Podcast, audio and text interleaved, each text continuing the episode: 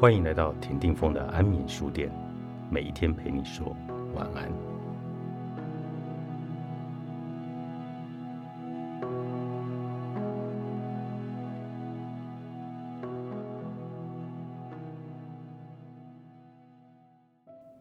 当人生梯子被拿掉，该何去何从？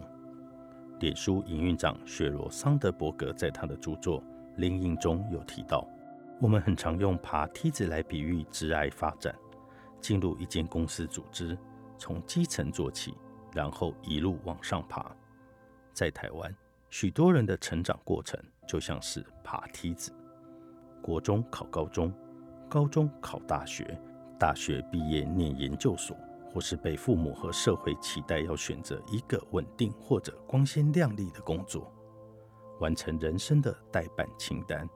像结婚、生子、工作升迁、财务稳定，然后退休，这一路就如同爬梯子一般，一阶一阶的往上爬。在梯子上没有未知或者不确定性，因为你眼前就只有一个方向，就是往梯子上再踏上一格。我们每个人脑中可能都有一个人生梯子，梯子上的每一阶都写着。你该做什么？要达成什么目标？你可以在纸上画个梯子，想想看，你的人生梯子上写了些什么？梯子告诉你下一步该做些什么？是要考上哪间著名的学校呢？还是要挤进哪间大公司？要住进哪个城市？要结婚生子吗？工作该升迁到什么位置？当失败不如预期的时候发生。就像是把你的人生梯子突然拔掉，例如想去的名校申请不上，没有被理想公司录取，本来要结婚的恋情突然分手，被公司裁员，伴侣外遇让十年婚姻破裂，健康出问题无法工作，一场疫情让你辛苦打造的企业倒闭，突然间你本来预想好的人生样貌突然消失了。失去了梯子，你感到迷茫；面对着未知，你不知道下一步要往哪里去。但其实，用爬梯子来比喻致癌早已不适用了。美国有份二零一八年的报告指出，每个人在致癌中平均换十二份工作。随着工作形态的改变，这表示梯子消失了。很少有人会待在一个组织里，从基层往上爬。桑德伯格说：“现在的直癌已不再是爬阶梯，而是像是在公园里儿童游戏场的方格攀爬架。上一次在台湾时，我带了四岁的子女到公园玩，其中有一个公园很特别，它的溜滑梯很高，溜下来应该很刺激，但是它没有阶梯，唯一要上去溜滑梯的方式就是爬方格攀爬架。一边陪子女玩的过程。”我观察了这个大型方格攀爬架上的生态。攀爬架上有许多小孩，每个孩子各自从不同的地方开始，走着自己的路线。有些孩子的目的地也是溜滑梯，有些孩子就只是想爬架子，有的坐在上面聊天。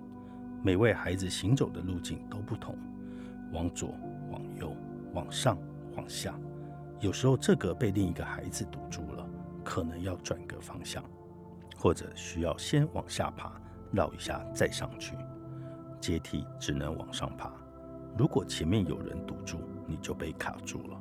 但方格攀爬架完全不一样，你有各种方法和路径帮助你抵达目的地。过程中还可以看到不同的视野和观点。如果我们能够把人生梯子拿掉，改成方格攀爬架，那么。你的人生会变成什么样子？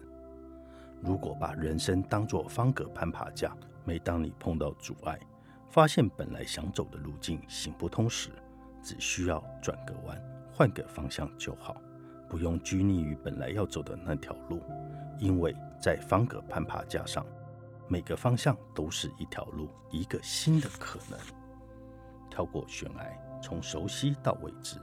在方格攀爬架上转弯很容易，但是面对人生的转个弯、放个方向却一点都不轻松。我很深刻的记得，我博士班毕业那时，必须离开自己念硕士班、博士班以及工作，总共加起来住了七年的城镇，搬到完全陌生的新城市。我的内心感到十分恐惧。就算这是一件好事，我还是非常焦虑。当时的咨商师对我说：“你觉得在这里很安全，那是因为你对这里很熟悉了。新城市是个你还不熟悉的地方，是未知，所以那里现在让你很恐惧。但是有一天，你对那里也会变熟悉，就像当初你从台湾来这里念书，这里也是从一个陌生的异乡。”变成你熟悉的安全的地方。每一次人生的转个弯、换个方向，就是一个放下的熟悉，进入未知的过程。熟悉与未知就像两个悬崖，一侧是你习惯的生活样貌、工作、感情、自我认同等，而另一端是未知。做改变就像是要你愿意从熟悉这端跳过去未知那端。在写这本书时。我已经在新城市住了一年，回想起咨商时当时说的话，的确，这个地方现在对我来说熟悉与安全。要跳过悬崖很不容易，因为大脑把熟悉感认为是安全的，所以当我们遇到新的、不确定的、模糊不清楚的状况，就会感到焦虑与恐惧。也是因为这样的恐惧。让许多人继续留在不喜欢的工作中，或枯死的感情关系里，可能不敢尝试新的事物，一直站在熟悉这一端，不敢跳过去对岸。就如同美国精神科医师布鲁斯·佩里在一场演讲中所说的：“就算已知的情况很糟，我们还是会觉得未知比已知更恐怖。然而，唯有跳过悬崖。”你才能把未知变成熟悉，能够帮助你跳过去的是信任。寻找复原力，作者刘佩轩，远流出版。